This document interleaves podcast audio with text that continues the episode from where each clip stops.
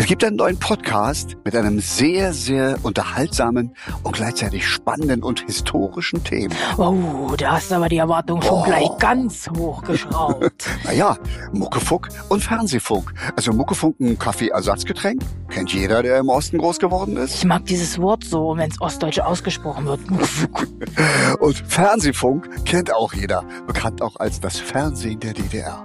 Und wir schlagen in diesem Podcast die Brücke von damals zu heute. Mit prominenten Leuten, mit prominenten Gesprächen. Ich bin aufgeregt. Muckefuck und Fernsehfunk, der neue Podcast von Super TV. Los geht's.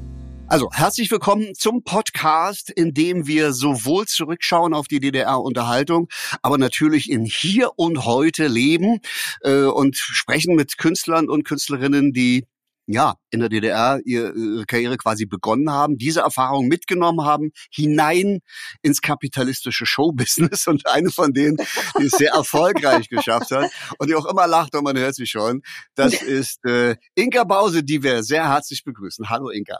Hallo Jürgen und hallo Stefanie. Nee, hallo Stefanie, hallo Jürgen. Mein Gott. Ich freue mich auch ganz besonders, ein Idol meiner Kindheit am Ohr zu haben. Mein Gott, wie oft Oh, habe ich cool. Spielverderber gehört. Oh, schön, das freut mich total. Also man muss sich das auch äh, erarbeiten, dass dann jetzt immer mehr jüngere Leute kommen, die sagen, ich höre dich schon, seitdem ich ein kleines Kind bin. Das ist dann manchmal lieb, total lieb gemeint, aber ältere Kolleginnen, das, da bin ich mal bei Mary Rose und so rie- riesig auf den Schlips getreten, als ich sagte, äh, hier ist jemand, den kenne ich schon, seitdem ich äh, fünf Jahre alt bin. Und da fühlen die älteren Kollegen sich manchmal dann doch ein bisschen unwohl.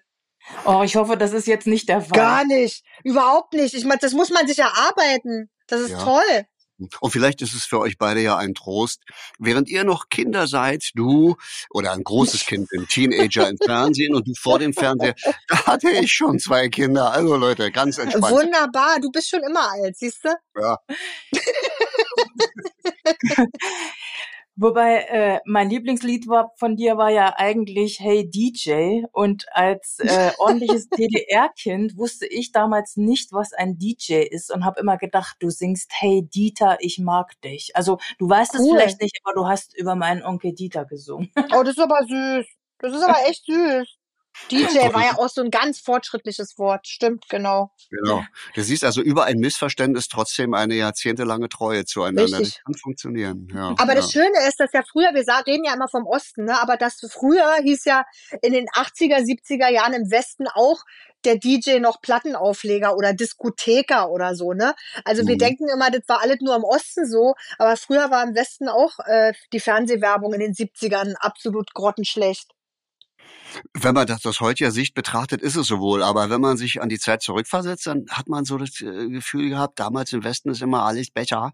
Und wenn dann im Osten was kam, was auch richtig toll war, dann ist es aber auch gleich richtig gehypt.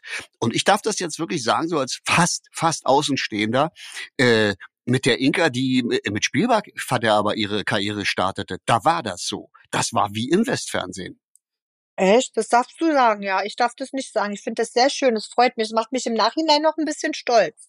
Ja, nee, aber so haben wir es wirklich empfunden. Also, weil äh, Ja. der Song hat in die Zeit gepasst und ich meine, in dem Alter, in dem du dich präsentiert hast und wie du das getan hast, das ist doch kein Wunder, dass Teenager in dem Alter sofort ein Idol hatten.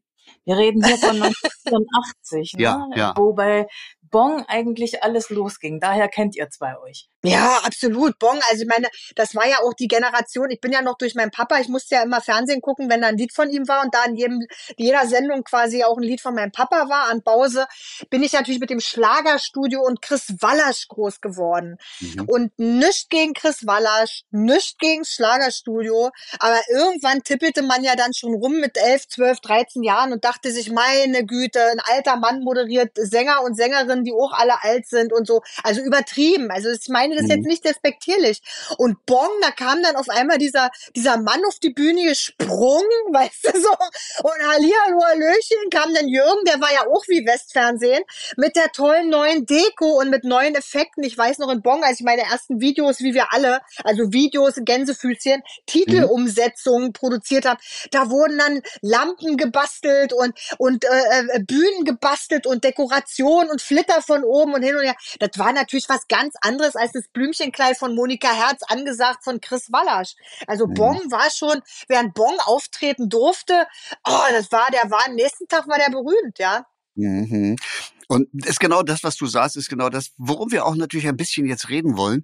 Die äh, Unterhaltung in der DDR hat sich ja zu einem gewissen Zeitpunkt Tatsache auch verändert. Und das war Mitte der 80er Jahre, Anfang der 80er Jahre, als es Tatsache moderner wurde, weil es die Situation erfordert hat irgendwie. Im Westen gab es neue deutsche Welle und jetzt Ja. brauchten wir ein Podium, also auch, auch für neuere Musik. Und äh, ja, das war auch für dich natürlich der ideale Zeitpunkt, um da zu starten. War das deine Initiative oder hat Papa gesagt, du komm mal her, ich hab was? Nee, um Gottes Willen, äh, das ist ja, das ist ja äh, ganz schrecklich. Ich glaube, die Geschichte kennt ja fast schon jeder, aber man kann sie nochmal erzählen, weil sie auch so schön ist. Die Geschichte ist einfach schön, weil ich bin irgendwann mit natürlich mit dem Stift die Treppe runtergelaufen in unserem Haus und habe irgendwelche Songs nachgesungen von Nana Muscuri, Gitte und und und ABBA und und habe alle genervt und habe dann irgendwann natürlich hab Geige gespielt, wie- war ja jedes Kind irgendwie gefühlt, was musikalisch war, auch in der Musikschule in, im Osten. Es hat ja auch ein wenig gekostet oder gar nichts. Das war ja Mhm. toll gefördert. Und, und irgendwann wollte ich natürlich, wie alle jungen Mädels, wollte ich berühmt werden und Sängerin oder Schauspielerin oder überhaupt im Fernsehen und so. Und da sagte mein Vater, der natürlich äh, berühmt war damals, äh, sagte, äh, wisst du, doofe, doofe Sängerin kenne ich genug. Äh, Mhm. äh, wenn du singen möchtest, also da ging es gar nicht darum, ob ich Lieder von ihm singe. Wenn du singen möchtest, musst du Klavier lernen und musst es studieren. Und mein Vater hat darauf bestanden, sonst wäre ich gar nicht auf die Idee gekommen, dass ich Mhm. Klavierunterricht nehme, dann eine Aufnahmeprüfung mache und das studiere, weil er, wie gesagt, genug blöde Sängerinnen kannte. Also blöd meine ich mit, ich, die können keine Noten, sie können sich am Klavier nicht das Lied irgendwie zusammenfummeln, haben halt keine Ahnung. Und, und, und dann musste ich für die Aufnahmeprüfung an der Hochschule Lieder singen. Und da ich ja Tanz- und Unterhaltungsmusik studieren wollte und nicht klassischen Gesang, dazu hätte Mhm. meine Stimme auch gar nicht hergegeben genug, ähm, habe ich habe ich äh, mir ein Repertoire gesucht und habe natürlich auch Songs von meinem Vater gesucht und bin ins Studio gefahren und musste mit dem Mikro singen, weil ich hatte vorher noch nie in ein Mikro gesungen. Und wer zum ersten Mal in seinem Leben in ein Mikrofon spricht oder singt, kriegt einen riesen Schreck davor, wie auf einmal auch jeder Misston potenziert wird, wie fremd die Stimme klingt. Und deswegen habe ich in seinem Studio geübt. Und in dem, an dem Tag, wo ich geübt habe, für die Prüfung, äh, hatten die gerade auf dem Plattenteller ein, Lied liegen, das am nächsten Tag eine andere Sängerin singen sollte. Es war Kerstin Roger und das Lied Ach. hieß Spielverderber. Und ich habe einfach dieses Lied gesungen. Papi hat mir den Text gegeben. Ich habe mir das dreimal angehört und dann habe ich das gesungen. Und dann bin ich mit meiner Mami in die Musikschule gefahren. Und wir waren weg. Und abends höre ich meine Eltern sich streiten, weil mein Vater belagert wurde von Musikern von Stern Meißen, Pudis, Tonmeistern. Ey, das ist doch viel toller, die ist ja auch viel jünger als, als Kerstin Roger. Mit Kerstin Roger gab es damals Stress mit dem Text. Die wollte diesen Kindertext nicht singen, die war damals Anfang 20, eine sexy Frau, die wollte nicht von struppligen Haaren singen und lass dir mal eine Nase drehen. Und da kam ich dann mit 15 Jahren, hab das Ding runtergejudelt und, und äh, meine Mutter sagte, du musst das machen, wenn, wenn, wenn sie das nicht machen darf, singt sie irgendwann Lieder von einem deiner Konkurrenten. Also mach das. Und mein Vater wollte auf Gedeih und Verderb nicht, dass seine Tochter singt. Fand er Aber ich finde es toll, dass wir auch heute mal erfahren haben, dass dein Vater darauf geachtet hat, dass du Tatsache fundiert in diese Musikbranche reingehst Ja. und nicht, weil du die Tochter bist von. Also, Ja, er hat's großer- gehasst. Also er wusste ja, was passiert und es ist auch passiert. Und es ist die nächste Anekdote. Es gab keine Frauen mehr, die gekommen sind und von, und von ihm Lieder haben wollten. Es waren nur noch Helga Hahnemann und ich da zum Schluss. Weil alle gedacht haben, dass wir beide sowieso, weil die eine ist seine beste Freundin, die andere ist seine Tochter, weil die dachten, die guten Songs kriegt doch eh Inka und Henne. mhm. Und das war für ihn traurig. Das war für ihn ja auch ein Identitätsverlust, weil er nicht mehr ernst, also eine Zeit lang äh, äh, diskreditiert und nicht mehr ernst genommen wurde. Ne? Mhm. Aber ich glaube, er ist dann auch zu dir gekommen, Jürgen, und hat gefragt, ob Inka bei dir auftreten kann, oder? Wie war das? Also, aber der hat natürlich auch das Gespräch gesucht, auch seine Mutter, Inka, das weißt du. ja, Ja, Ja, als wir dann mal auch auf Tournee gegangen sind mit Rockmusikern, der Name Stern Ja. ist schon gefallen und anderen, da kam die Mutti von Inka und sagte, Herr Kanel, wir müssen reden. Oh, dachte ich, was ist denn jetzt los? äh, äh, auf dieser Tournee nur Männer, äh, Techniker, Roadies, Kraftfahrer, Musiker, noch schlimmer. Äh, können Sie ein bisschen auf meine Tochter achten? Natürlich, die Mutter, eine 15-jährige hübsche junge Frau, ich bitte dich. Und ich hatte die Verantwortung. Und Mhm. es war gut so, war Inka, wir erinnern uns. ja. Aber ich glaube, Also ich da hast du auch so Musikermentalität kennengelernt, die dich auch stark gemacht hat in diesem Business, oder? Ja, auf jeden Fall. Also ich hatte ja meine kleine Band um mich rum, das war P16 hießen die. Wir waren ja alle in einem ähnlichen Alter. Ich glaube, wir haben uns alle untereinander ein bisschen beschützt von den großen Stars, Bumi, IC. Also das waren ja alles auch ähm, äh, Männer, denen auch ein Ruf vorauseilte. Ich werde immer noch dran denken. Ich glaube, diese Anekdote habe ich noch nie erzählt. Da war ich bei dir bei Bong in Adlershof auf den ganz langen Gängen. Ja. Äh, und da schrie mir wirklich, als es klar war, dass ich bei Superpop 88 mitmache, schrie mir eine halbe Band hinterher, Inka, wir kriegen dich. Wahr. Und Jürgen, ich kann es verraten, sie haben mich nicht gekriegt. Nee, natürlich nicht. Jürgen, weil Das war Jürgen natürlich immer ein gewisser. Ehrgeiz. Also, Und weil Jürgen immer aufgepasst hat, ja, deshalb. ja, ja. Also dieses, dieses äh, äh, was der Rockmusikern vorausgeht, dieses Sex und Drugs und Rock'n'Roll, äh, das gab's natürlich auch in der DDR. Aber Ja, nicht mit Inka, nicht mit jungen Mädchen. Richtig, Und mit einer strengen Mutter, die ab und zu mal unangemeldet gekommen ist.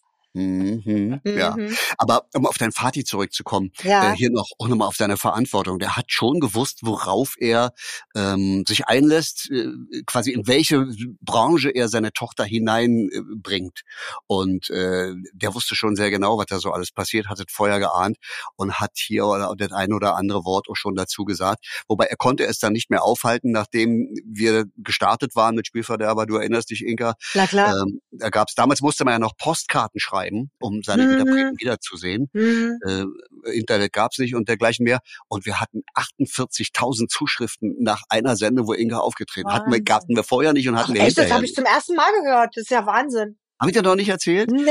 Äh, ja, und wir haben dann Nee. Fotografen bestellt, um diesen Berg an Postkarten Tatsache auch zu fotografieren, um das also auch wirklich Tatsache mal nachzuweisen.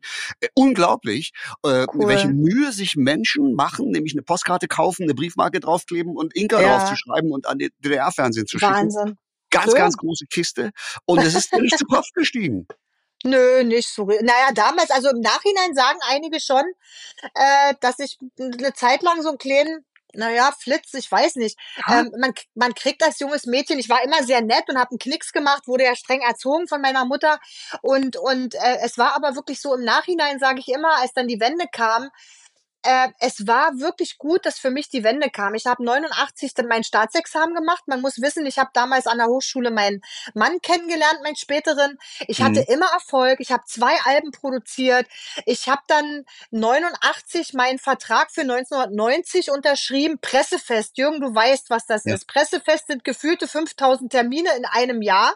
Mhm. Also danach hätte es dann sehr wahrscheinlich das Häuschen am Müggelsee gegeben mit Seeblick. Und, und dann dachte ich schon so Anfang 89 nach, wie soll denn das jetzt weitergehen? So als junger Mensch hast du ja Flausen im Kopf. Also Ja. was jetzt noch kommt, ist vielleicht noch eine Reise nach Kuba und dann jedes Jahr ein Album bei Amiga und wenn Mhm. du Glück hast, vielleicht irgendwann eine Reisepass. Äh, Ja. Das wäre das höchste der Gefühle vielleicht gewesen. Und da, und da wurde ich schon so ein bisschen innerlich dachte ich, aha, und das war's jetzt, ja. Und Mhm. ehrlich gesagt war die Wende das Beste, was mir passieren konnte, weil ich dachte damals schon, ich habe die Weisheit mit Löffeln gefressen, ich bin erfolgreich, ich habe einen Mann, ich will dann noch ein Kind, ich weiß, wie es läuft. Also diese Watsche kam für mich, glaube ich, rechtzeitig, sonst wäre ich wirklich irgendwann durchgedreht oder hätte zu den Künstlern auch gehört, die die Wende gebrochen hätten. Und, und dafür kam für mich das auch in dem Alter mit, mit 20, 21 genau rechtzeitig, muss ich sagen. Und du hast ja deine ersten Moderationsversuche auch im DDR-Fernsehen noch gemacht. Ne? Ihr hattet ja auch eine eigene Sendung, äh, Hendrik, dein Mann und du, die Talente. Genau. Ja, total lustig. Also Peter, der Puppenspieler vom Theo, wurde dann auch unser bester Freund. Der ist leider vor ein paar Jahren verstorben und mit seinem Partner, dem Dieter, das ist heute mein Vati-Ersatz. Der ist jetzt mittlerweile 86 und äh, morgen kommt er wieder zum Essen und wir haben ein ganz enges, wirklich ganz enges freundschaftliches, familiäres Verhältnis. Wobei ich glaube, das ist unter den Stars, die aus dem Osten kommen, sowieso so, oder? Nö. Du meinst, dass man ein enges Verhältnis zueinander hat? Dass man, nee, dass man Freundschaften pflegt, Ja, dass ja. man sich zugehörig fühlt, Mhm, dass man ja. sich freut, sich zu sehen, dass es so eine Clique ist. Weißt du, was ich immer wieder höre, ist dieses, wir waren eine große Familie. Und ehrlich Ja, gesagt, doch, doch, doch, kann ich das nicht, kann ich das nicht hören, weil, weil das ist einfach auch eine Zwangs-, eine Zweckehe gewesen, ja. Äh, Wir waren alle aufeinander angewiesen, der Kosmos war sehr klein. Also diese große Ostfamilie, das, das finde ich schon so ein bisschen glorifiziert im Nachhinein. Also natürlich kannten wir uns alle. Wir mochten uns sicherlich mehr oder weniger, wie das so äh, gang und gäbe ist. Aber wir mussten natürlich auch nett zueinander sein. Also ich kann heute mal irgendeinen Produzenten äh, vielleicht mal nicht mögen und dann weiß ich, ich krieg woanders auch noch einen Job. Also im deutschen Fernsehen, wenn du dich da mit der falschen Person im DDR-Fernsehen angelegt hast, dann wusstest du eigentlich so, jetzt kannst du umschulen. Jetzt ist Feierabend, ja. Also wir waren, um es kurz zu machen, abhängiger voneinander. Aber mittlerweile ist es natürlich so, wie mit der goldenen Henne.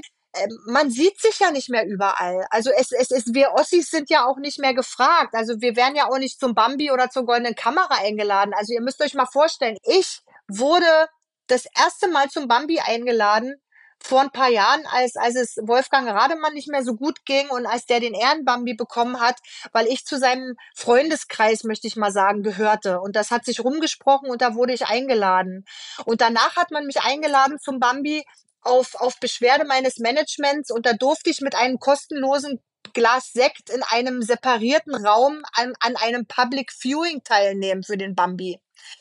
Also das ist schon eine Sache, wo man sagt, gut, okay, ich bin zu Hause geblieben, selbstverständlich.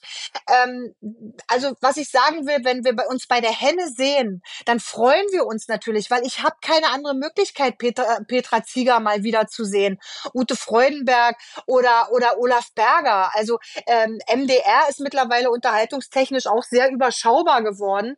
Ähm, äh, da gibt's ja auch nur eine Art Sendung, die von, von jemandem moderiert wird, der auch äh, immer die gleichen Künstler einkauft. Und deswegen freuen wir uns natürlich mega, wenn wir uns bei solchen Veranstaltungen sehen. Aber große Familie. Hm. Was sagst du, Jürgen? Ja, nee, du sprichst mir da auch zum Teil wirklich aus dem Herzen. Äh, klar waren wir zum großen Teil auch eine Zweckgemeinschaft und äh, wir reden heute über dich. Trotzdem an der Stelle eine ganz schnelle Mhm. kleine Anekdote von mir. Ich habe es am Mhm. eigenen Leibe erlebt, was passiert, wenn man Ja. einen Künstler nicht mag und sich darüber lustig macht, auch was er so auf der Bühne bringt, was heute eigentlich selbstverständlich ist. Also wer heute keine Kritik und keine Satire ab kann, der darf nicht auf eine Bühne gehen. Das ist ganz normal. Richtig, richtig. Äh, äh, Lippi und mich, uns haben sie aus Fernsehsendungen rausgestrichen, weil wir was gegen Monika Hoff und Klaus-Dieter Henkler gesagt haben. Und zwar nicht böse, sondern nur was Und Lustiges. Äh, und nee, also ist Tatsache so. Aber ähm, es gibt äh, also offensichtlich doch nicht so viel Unterschiede zu der Unterhaltung äh, und, und dem Ganzen in der in dem, was wir erlebt haben früher in der DDR zu heute. Ne? Nein, Weil das ist so ein bisschen unser Thema hier. Nein, weil die Menschen sind doch gleich. Die Menschen sind in Ost gleich Ja. und in West gleich. Wir sind anders geprägt. Aber letztendlich funktionieren wir doch alle ähnlich und funktionieren wir doch alle gleich. Ja, und, und wenn mir immer einer sagt, oh, im Osten, das war alles so schlimm und zentralisiert und ihr durftet nichts machen. Ich sage, Mensch, also ehrlich gesagt, ich kann, ich kann das jetzt erzählen, weil wir einfach danach wieder fein miteinander waren. Ich habe nach der Wende ein, ein Essen mit Dieter Thomas Heck gehabt zu einer Jubiläumssendung, einer Schlagersendung in Baden-Baden. Da saßen alle am Tisch. Bernhard Brink, Jürgen Drews, Howard Carpendale, ich weiß nicht, die Hotte Laute des deutschen Schlagers. Ich mittendrin. Es war, weiß ich nicht, 92, 93, keine Ahnung. Und, und Dieter sagte, über den ganzen Tisch. Und die Anekdote habe ich auch zu seinen Lebzeiten schon erzählt. Und Mhm. weil, wie gesagt, weil wir danach wieder gut miteinander waren. Und er sagte über den ganzen Tisch, na Inka, wie ist es denn mal, sich so richtig satt zu essen? Also es muss kurz nach der Wende gewesen sein, also nicht erst 93. Hm. Daraufhin trat mich meine damalige Managerin unterm Tisch so gegen das Schienbein, weil sie mich kannte. Und daraufhin sagte ich ganz freundlich, weil ich ja, ich wiederhole mich, streng und gut erzogen bin, Herr Heck, also ganz so war es nicht. Also wir können uns schon satt essen im Osten, konnten wir. Wir haben nicht immer das essen können, was wir wollten, aber wir sind schon immer satt geworden. Ich war zwei Jahre in keiner einzigen Dieter Thomas Heck Sendung. Wer die 80er und 70er in, in Ja. der Bundesrepublik Schlager äh, äh, Mhm. kannte, weiß, es ging an Dieter Thomas Heck nichts vorbei. Das war mein Tod. Erstmal zwei Jahre lang war ich nur noch irgendwie im DFF damals noch oder sonst wo ja. zu sehen, aber nicht mehr in irgendeiner ZDF-Sendung mit Dieter Thomas Heck. Hm. Also Ja. die Anfänge waren dann ja offensichtlich schwer, aber ich hänge im Gedanken immer noch an dem, was du vorhin gesagt hast, Ja. mit dem separierten Raum äh, für ostdeutsche Künstler. Äh, findest du, dass die Anerkennung da ein bisschen fehlt auch? Na, es war kein separierter Raum für Ostdeutsche, es war ein separierter Raum für Künstler, die vielleicht nicht so wichtig sind und es gab einen Platzmangel und es kann ja auch sein, dass das nicht böse gemeint ist. Aber das ist ja, das ist ja immer das, was ja gerade unser ganz großes Thema bundesweit ist, ne? Dieses, ist es nicht böse gemeint? Ist es nachlässig? Ist es ignorant? Ist es Vorsatz? Was passiert hier? Und ich meine, wir reden davon, dass ich eine, ein Mensch bin, der zufrieden ist, der sein Auskommen hat, der erfolgreich ist und der wirklich mehr erreicht hat, als ich mir habe er erträumen können. Und ich bin ein sehr gefestigter Mensch. Und wenn man es schafft, mich zu verletzen nach der Wende, wie soll es Menschen gehen, die arbeitslos sind, die wenig Geld haben, die ein, ein angeschlagenes Selbstbewusstsein haben und die jeden Tag mit ganz vielen, ganz kleinen Verletzungen, äh, äh, Diskreditierungen, bösen Scherzen, wenn die klarkommen müssen, die tun mir dann einfach so unfassbar leid. Und deswegen denke ich, mein Gott, wir haben es jetzt wie viele Jahre? 34 Jahre nach der Wende, 35, 34 Jahre. Boah, das ist halt ein menschliches Problem. Ich glaube, das muss sich wie ein Geschwür auswachsen. Ich glaube, das muss einfach jetzt, es muss eine junge Generation kommen, denen alles egal ist, wo wer herkommt, wo wer hin will. Ich glaube, das ist schade, wir haben es nicht vorher geschafft, aber ich glaube, es wird, muss mit einer Generation rauswachsen, das Problem.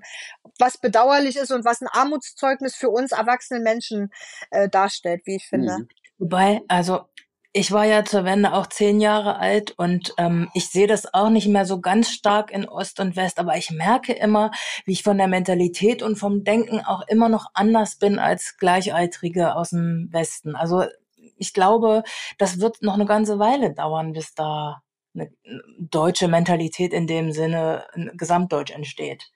Ja, aber es hat auch nicht nur mit Ost und West zu tun. Es ist zum Beispiel, was mir mit den Bauern immer so begegnet, ne? Wie ich vor, wir, wir haben nächstes Jahr 20-Jähriges, ne? Äh, wie ich in den ersten Jahren auf der Straße angesprochen wurde von Menschen, die vermeintlich gebildet, gut angezogen sind, die sagen, wie kannst du eine Sendung mit Bauern moderieren, Mhm. wo eine, wo eine Ignoranz, eine, eine Despektierlichkeit rüberkam, wo ich sage, das musst du mir jetzt mal bitte erklären. Wie meinst denn du das? Das sind Menschen, die hart arbeiten, die für unser Wohl sorgen, die uns ernähren und übrigens unsere Bauern, wenn es so weitergeht in der Welt, werden wir froh sein über jeden Einzelbauern, der hier noch einen Acker pflügt und uns Lebensmittel herstellt.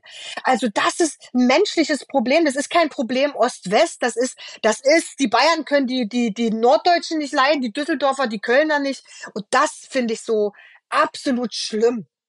Hm. Du verteidigst deine Bauern in jedem Interview sehr leidenschaftlich. Ja. Am Anfang der Woche ist es losgegangen, die 19. Staffel von Bauersucht Frau, montags und dienstags 20.15 Uhr bei RTL. Und dieses Jahr sind auch zwei Damen dabei. Und ich finde, die sind irgendwie immer ein bisschen selbstbewusster als die männlichen Bauern. Findest du das auch? äh, ja, ich glaube, wenn man sich als Frau so in diese, diese, diese Offenheit begibt, in dieses Angreifbare, in dieses, ich mache die Tür auf und ich sage jetzt einfach mal, dass ich einen Mann will. Als attraktive Frau zu sagen, ich suche einen Mann, das ist ja schon, das verlangt ja schon ein bisschen bisschen Mut und Kraft und, und Powerness und, und das ist schon toll. Und das finde ich so, da bin ich so dankbar, um jetzt mal kurz beim Bauern zu bleiben. Danke für die Werbung dafür, dass wir Menschen haben, junge Menschen. Es ist ein absoluter Generationswechsel bei Bauersucht Frau hat stattgefunden, gerade in diesem Jahr unglaublich sichtbar. Die sagen, wir lassen uns dabei filmen, die ganze Zeit. Und da geht es nicht um Big Brother is watching you und Trash-Format, sondern da geht es darum, äh, mutig zu sein, wie, wie sieht man aus, wenn man sich verliebt? Wie sieht man aus, wenn man, wenn man Mist baut, wenn man was falsch gemacht hat? Und dabei ist eine Kamera. Und uns zu vertrauen, dass wir diese Bauern schützen, dass ich mich auch davor stelle und das Risiko einzugehen, dass die einen Tag später auf Facebook, Instagram, X, überall, dass die veräppelt werden, dass sich lustig gemacht wird. Und deswegen sage ich nur immer Danke, dass wir diese tollen Bewerber haben. Und die Wartelisten sind mittlerweile so lang, dass wir jahrelang drehen könnten, ohne neue Bewerbung anzunehmen. Das finde ich bewundernswert und deswegen halte ich es wie meine Bauern. Ich öffne mich, ich zeige mich und wenn morgen einer Blödsinn über mich schreiben will, dann ist das vielleicht auch manchmal zu Recht, aber manchmal auch zu Unrecht. Aber ich werde es, ihr werdet es nie von mir erleben, dass ich einen Stock hinten im sonst wo habe und, und nur wir wollten doch nur über den Bauern reden heute. Ich möchte über nichts anderes sprechen. Nein, ich bin ein Mensch und ich bin, bin, bin angreifbar und ich möchte aber für die Leute nah sein. Und, und deswegen rede ich mich manchmal auch um Kopf und Kragen. Aber mein Gott, besser als Langeweile, finde ich. Und Leute zu langweilen. Und ähm, ich finde, macht ja äh, diesen Job und diese Dinge, die du tust, ich will es nicht nur als Job bezeichnen, es ist ja so viel Nee. Leidenschaft dabei und so viel Mhm. Verständnis auch für die Dinge, die du als Botschafterin ja förmlich, muss man sagen, dieser Menschen auch, äh, äh, äh, macht dir ja auch einfacher, einfach authentisch zu sein. Du musst nicht vorher dich verkrampfen im Kopf, um dann irgendwelche Sülze abzulassen, damit du nicht angreifbar bist, sondern du bist, wie du bist. Und das ist ja eine tolle Sache eigentlich. Das macht ja auch glücklich und zufrieden, ne? Ich habe du, ich habe Glück, Jürgen. Ich habe wirklich Glück, weil ich habe keine Leichen im Keller. Ich kenne Ja. Kollegen, die die haben äh, die bevorzugen gewisse Dinge, die die haben gewisse Präferenzen, die Ja. haben Laster, die müssen den ganzen Tag sich kontrollieren, die haben einen Knoten im Kopf, dass das, Mhm. dass sie nicht, dass keiner sieht, dass sie homosexuell sind, dass keiner Ja, ja. merkt, dass sie dass sie auf irgendwas stehen, was vielleicht jetzt nicht so konform ist, dass sie gerne Mhm. rohes Fleisch essen oder weiß ich, ich habe keine Ja, ja. Ahnung Mhm, oder mhm, gerne ja. Tiere töten oder ich habe keine Ahnung. Und, und, und das ist so anstrengend, weißt du? Und Ja. Jürgen, ich habe keine Chance. Ich bin wirklich zu blöd dazu, um zu lügen. Das sage ich immer wieder. Ich bin nicht Mhm. die hellste Kerze auf der Torte. Aber ich bin auch dankbar, dass ich nicht eine Talkshow moderieren muss, wo, wo viele sagen, Mensch, warum moderierst du nicht das Riverboot? Ich sage, um Ja. Gottes Willen, sag mal. Ich müsste den ganzen Tag Bücher lesen. Ich habe mal versucht, im ZDF eine tägliche Talkshow zu machen.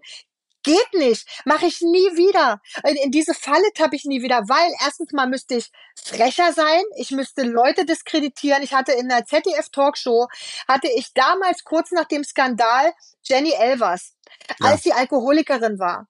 Und die haben mir übers In ihr reingebrüllt. Jetzt leg los, jetzt komm, jetzt frag das noch, jetzt mach das noch und mach das noch und biete ihren Wein an oder weiß ich nicht was oder keine Ahnung. Ich kann's nicht. Und dann wurde auf einmal aber die Sendung langweilig, weil die Leute wollen ja was anderes sehen. Ich habe den Leuten nicht das geboten, worauf sie ein Recht haben. Weil wenn ich Fernsehen gucke mit einer Chipstüte auf dem Schoß, möchte ich natürlich auch ein bisschen durch Schlüsselloch gucken. Aber ich kann es nicht. Und ich habe jetzt in meinem hohen Alter begriffen, seit einigen Jahren, ich weiß ganz genau, was ich kann und was ich nicht kann. Ich kann keine Leute vorführen. Ich kann mich nicht auf, über andere Leute lustig machen oder mich erheben auf andere Leute kosten. Ich kann es einfach nicht. Und wenn dann irgendwann der Zug für mich abgefahren ist, weil es einen anderen Zeitgeist gibt, dann sage ich, wow, ich habe 20 Jahre eine geile Sendung moderiert, die, die mir Spaß gemacht hat. Und, und ich hätte eben zum Beispiel nicht äh, äh, Multimillionär sucht Frau moderiert oder oder oder Anwalt sucht Frau nicht gegen Anwälte. Ich habe einen der besten Anwälte und den brauche ich auch ganz ganz dringend. Aber ist eine andere Klientel, ist nicht meine Kragenweite. Aber du hast diese Sendung ja auch mit diesem Denken geprägt. Ich glaube, äh, ich habe in deiner Biografie ja auch gelesen, dass du am Anfang nicht so ganz glücklich warst, in welche Richtung das gehen sollte mit den Bauern und da auch interveniert hast. Ja, na, wir, wir, wir fingen an, äh, das war natürlich äh, ganz andere Art Menschen. Also ihr müsst euch vorstellen, vor 20 Jahren, als ich auf die Höfe gekommen bin, das waren wirklich oh, ganz alte Höfe, riesen Misthaufen im Zentrum eines Vierseitenhofs. Äh, dann begrüßten uns die Bauern in Gummistiefeln und Latzhose. Oh, ihr seid die ersten Menschen, die hier zu Gast sind. Da wir, wir haben keinen Kaffee angeboten bekommen, kein Wasser. Die waren über, die wussten überhaupt nicht, was Gastfreundschaft ist. Die wohnten am Arm der Welt. Die, die, die, die waren verbal nicht auf der Höhe. Und, und, und das ging doch alles gar nicht. Das, das war halt eine andere Generation, ja. Äh, äh, das war ganz schwierig für die. Und das war, und heute kommen wir dahin, die sind völlig vernetzt, die jungen Bauern, die, die, die sind modern, die haben die modernsten Geräte, die, das, das ist, das, die sind wie du und ich und die haben ihre Ferienwohnung, die haben Einstellerpferde, damit sie noch da ein bisschen mehr Geld verdienen, die haben ihre Bioläden, die machen alles nebenbei, weil sie alleine von, von ihrem Job gar, gar nicht genug Geld verdienen. Äh, das, das ist eine, das ist eine völlig andere Generation. Und, aber als wir unseren, unseren Hubert und Bauer Heinrich und als wir die alle, da hat sich natürlich eine halbe Nation totgelacht. Und da hat sich natürlich auch der Feuilleton totgelacht und die Süddeutsche und alle. Und, und, und haben natürlich auch ein Talkshows gesagt, Inka, sag mal, weil ich kam ja aus der Musik, ich kam vom ZDF, ich habe große Shows moderiert. Sag mal, wieso tust du dir das an, diese Scheiße da mit den Bauern und wieso läufst du da in Gummistiefeln über irgendwelche Höfe? Und da musste ich natürlich immer kämpfen und musste immer sagen, ja, deshalb, deshalb, deshalb, deshalb. Und, und erst Jahre später, als eine ganz tolle Journalistin aus der Berliner Zeitung, die ja sehr hoch angesehen ist, eine ganze Seite diesen Bauern auseinandergenommen hat und als erste die Frau war, die geschrieben hat, Leute, guckt doch mal genau hin. Da ist doch jemand, die beschützen doch die Bauern, die, die bilden doch die Bauern ab. Das ist doch keine Doku, das ist doch keine Dokumentation von Arte. Die wollen doch einfach nur, dass die Leute glücklich sind und die Moderatorin macht das durchaus sensibel und hin und her danach hat sich das Blatt gewendet. Wir wurden auf einmal für den Grimme-Preis nominiert, was ich sehr übertrieben finde übrigens. Und, und haben auf einmal hat sich das, haben sie alle ihr Fähnchen gedreht. Aber in der, worauf ihr zu sprechen kamt, in der zweiten Staffel oder dritten Staffel habe ich mit meiner Mutter geguckt.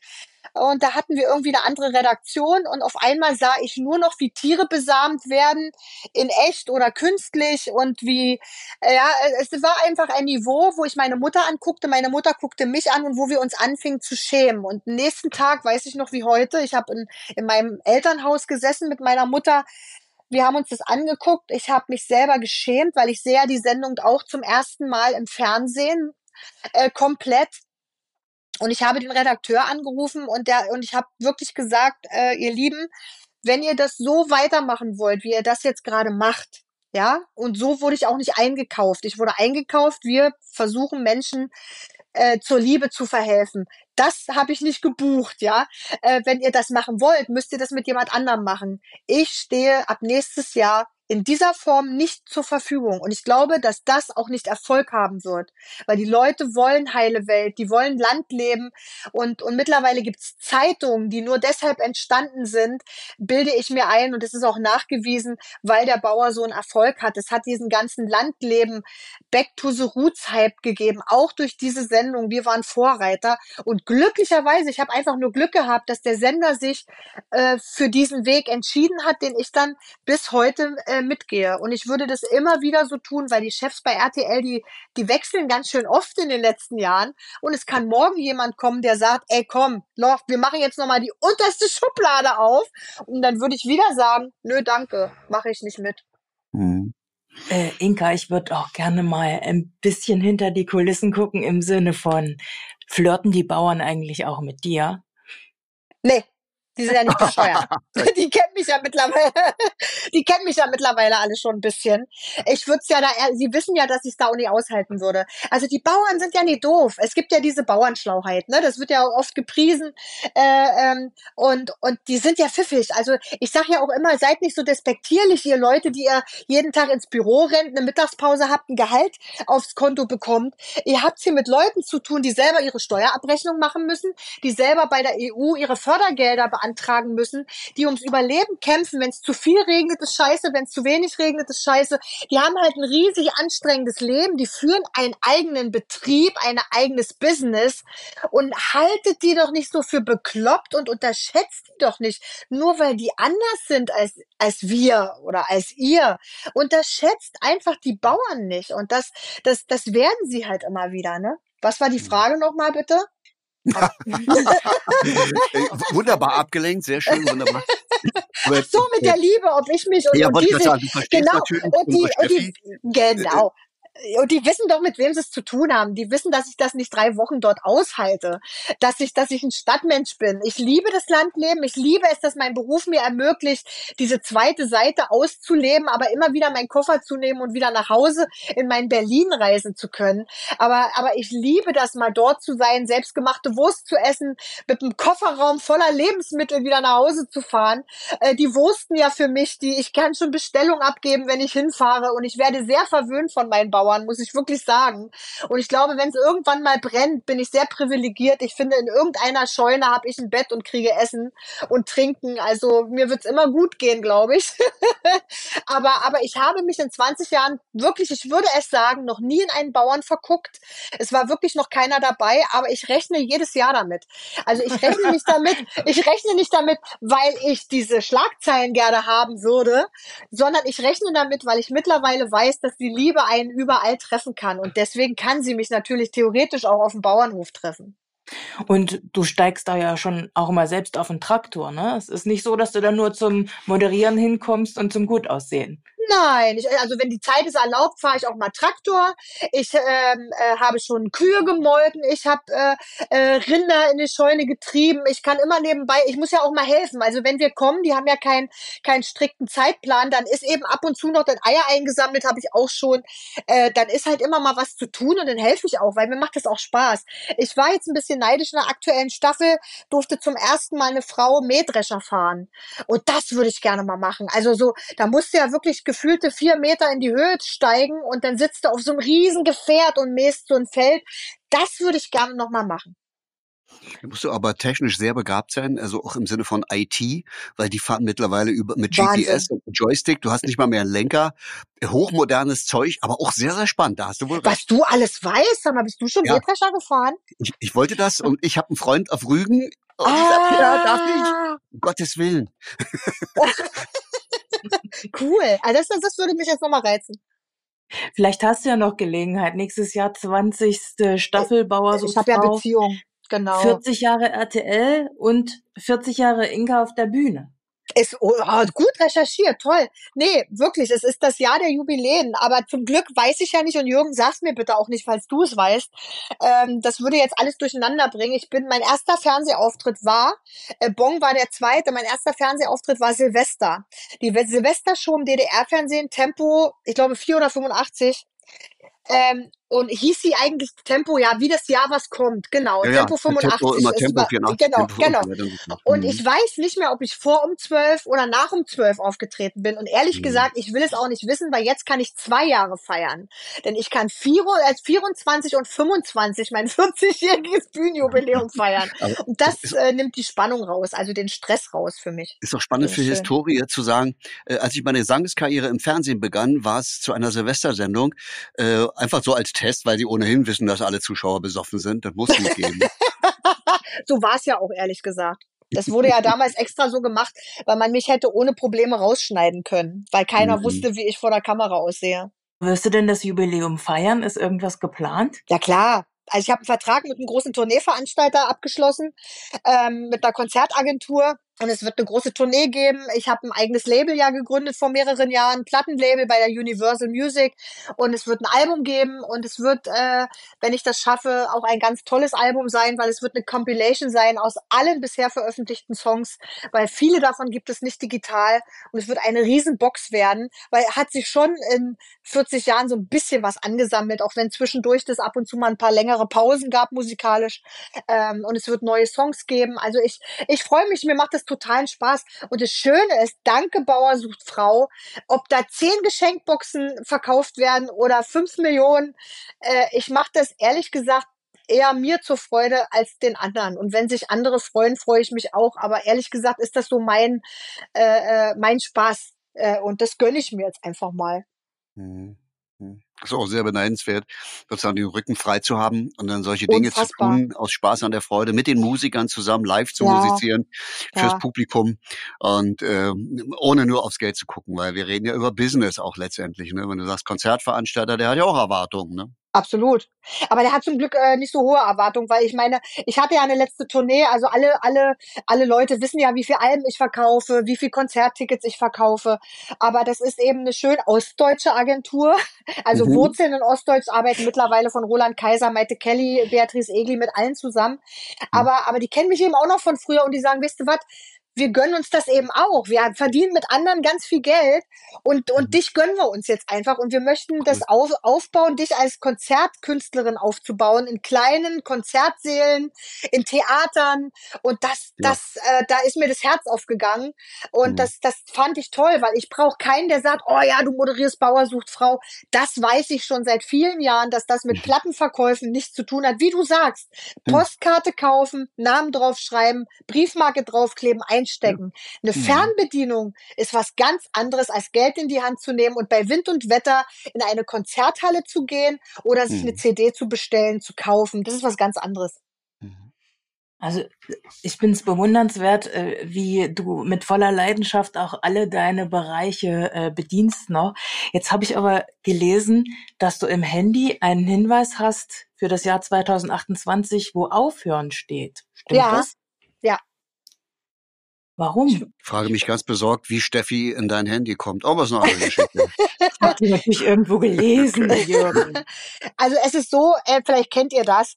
Also das ist das Klassentreffen-Syndrom. Alle gehen zum Klassentreffen, immer, ich auch übrigens. Wir gehen zum Klassentreffen und wir kommen nach Hause. Und was sagt derjenige, der dann beim Klassentreffen war? Der sagt, sind Mann, sind die anderen alt geworden. geworden. Und ich habe mich doch noch richtig gut gehalten, oder? Weil man hat eine völlig andere Wahrnehmung, weil man sieht sich immer noch und man fühlt sich ja, das, das, das Gehirn ist ja das einzige, ähm, na, wie heißt es? In, äh, das ist schwierig, Organ, wenn man über Gehirn das, redet, ist ganz ja, schwierig, das, das äh, mhm. Gehirn ist das einzige Organ, was nicht altert. Du fühlst dich, wenn du dich verliebst, immer, immer sofort wie 14. Und wenn du äh, eine gute Laune hast, bist du immer der junge Mensch. Du, du bist, du fühlst alles wie als junger Mensch.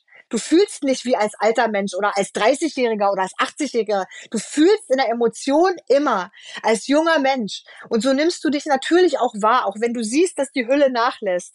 Und deswegen denkst du immer, Mensch, also ich habe mich doch noch richtig gut gehalten. Ich habe doch noch richtig, also wenn ich die anderen mir angucke, nee, die anderen gehen auch nach Hause und sagen genauso, Mann ist der alt geworden, weil der hatte ich lange nicht gesehen. Und ich habe Angst davor oder nicht Angst, Sorge, dass ich, ich kenne ja einige Kollegen, die nicht so richtig aufhören können, die einfach die die Wahrnehmung verlieren und die sich natürlich für fit halten und für gut aussehend und für natürlich noch total wie, wie eh und je. Nein, sind wir aber nicht mehr. Wir sind spätestens ab 70 nicht mehr. Es kommt eine neue Generation. Ich talke mit meinen Bauern, die sind 27. Da kriege ich so ein mütterliches Gefühl und da hinterfrage ich mich, möchtest du irgendwann in diesem Showbusiness irgendwie ein mütterliches Gefühl bei der Arbeit haben? Möchte ich das für mich? Ja, ich, ich mag Mick Jagger. Ich finde Mick Jagger geil. Ja? ja, aber nicht jeder ist ein Mick Jagger. Und wenn sich irgendeiner einbildet, der Rockmusik singt, der über 70 ist, dass er, dass er ja sagen kann, Mick Jagger macht das auch. Da muss ich leider sagen, hm, gibt halt doch Unterschiede. Und, und, und deswegen muss man sich schützen. Und ich glaube, dass ich mit 60, um jetzt, um endlich auf den Punkt zu kommen, entschuldigt, äh, dass ich mit 60 bestimmt denke, oh Mensch, ich habe mich doch noch richtig gut gehalten. Da können wir doch noch zehn Jahre machen, oder? Und, und ich glaube, das, dem muss ich zumindest insofern entgegenwirken, indem ich zumindest weiß, dass wenn ich am 1. Januar mein Handy anmache und dort steht dieser Satz, weiß ich, dass ich diesen Satz mit 50 reingeschrieben habe, zehn Jahre vorher. Und zumindest wird es mich dazu anregen, darüber nachzudenken und mich zu hinterfragen. Ob ich das einhalte, weiß ich nicht. Okay. Das gebe ich jetzt auch nicht genau. schriftlich, ja. aber ich, ich möchte mich selber hinterfragen und möchte mich daran erinnern und mahnen, hör doch einfach auf, lass doch Jüngere ran. Du magst es doch selber nicht. Ich mochte es nicht, dass Max Schautzer, entschuldige, dass ich es sage. Ich kenne ihn, alles okay. Aber dass der sich irgendwann, als er mit über 70 abgesetzt wurde und seine Sendung, ich habe die Ningelei nicht verstanden. Das war ein Mann, der 40 Jahre in diesem Business oder sogar 50 Erfolg hatte, der ganz viel Geld verdient hat, der einflussreich war, der produziert hat. Aber hör doch auf zu ningeln, wenn irgendwann es vorbei ist. Und ich will kein Ningler werden. Ich will kein alter Ningler werden. Ich will freuen über neue Leute, die kommen. Mhm. Also keine Schlagzeile, Steffi, für die Super TV. Inka Bause, die Inge Meisel des deutschen Schlagers. fällt mir bestimmt nach diesem tollen Gespräch noch was ganz anderes ein. Vielen herzlichen Dank, ja. dass wir so einen kleinen Rundumschlag machen konnten. Gerne. Deinen Anfängen über die Bauern und wieder zurück. Genau. Oh, danke. Und darf ich auch noch was sagen zum Schluss? Naja, Sag, darf ich? na Ja. klar. Ihr seid die Gastgeber, ich muss fragen. Die lustigsten Moderationen in meinem Leben auf der Bühne hatte ich mit Jürgen Karnay. Was hatten wir immer für einen Spaß, Jürgen, ne? Wohl wahr. Ich habe es auch immer wieder genossen und ich habe auch dieses Gespräch hier sehr genossen und macht einen Riesenspaß, dir zuzuhören. Und Danke. äh, bleib Danke. einfach, wie du bist. Und ich meine das so von ehrlichstem Herzen, Grund auf. Danke. Und es ist ein Traum anzusehen, wie du das alles wahrnimmst, wie du es reflektierst. Und ähm, mögen viele unserer Hörer daraus auch die Kraft für sich selber schöpfen. Auch mal mutig zu sein und zu sagen, ey, komm, jetzt ist mal gut oder so oder so oder so, so wie du es dargestellt hast. Danke. Vielen Dank. Macht's gut. Dankeschön. Tschüss. Tschüss.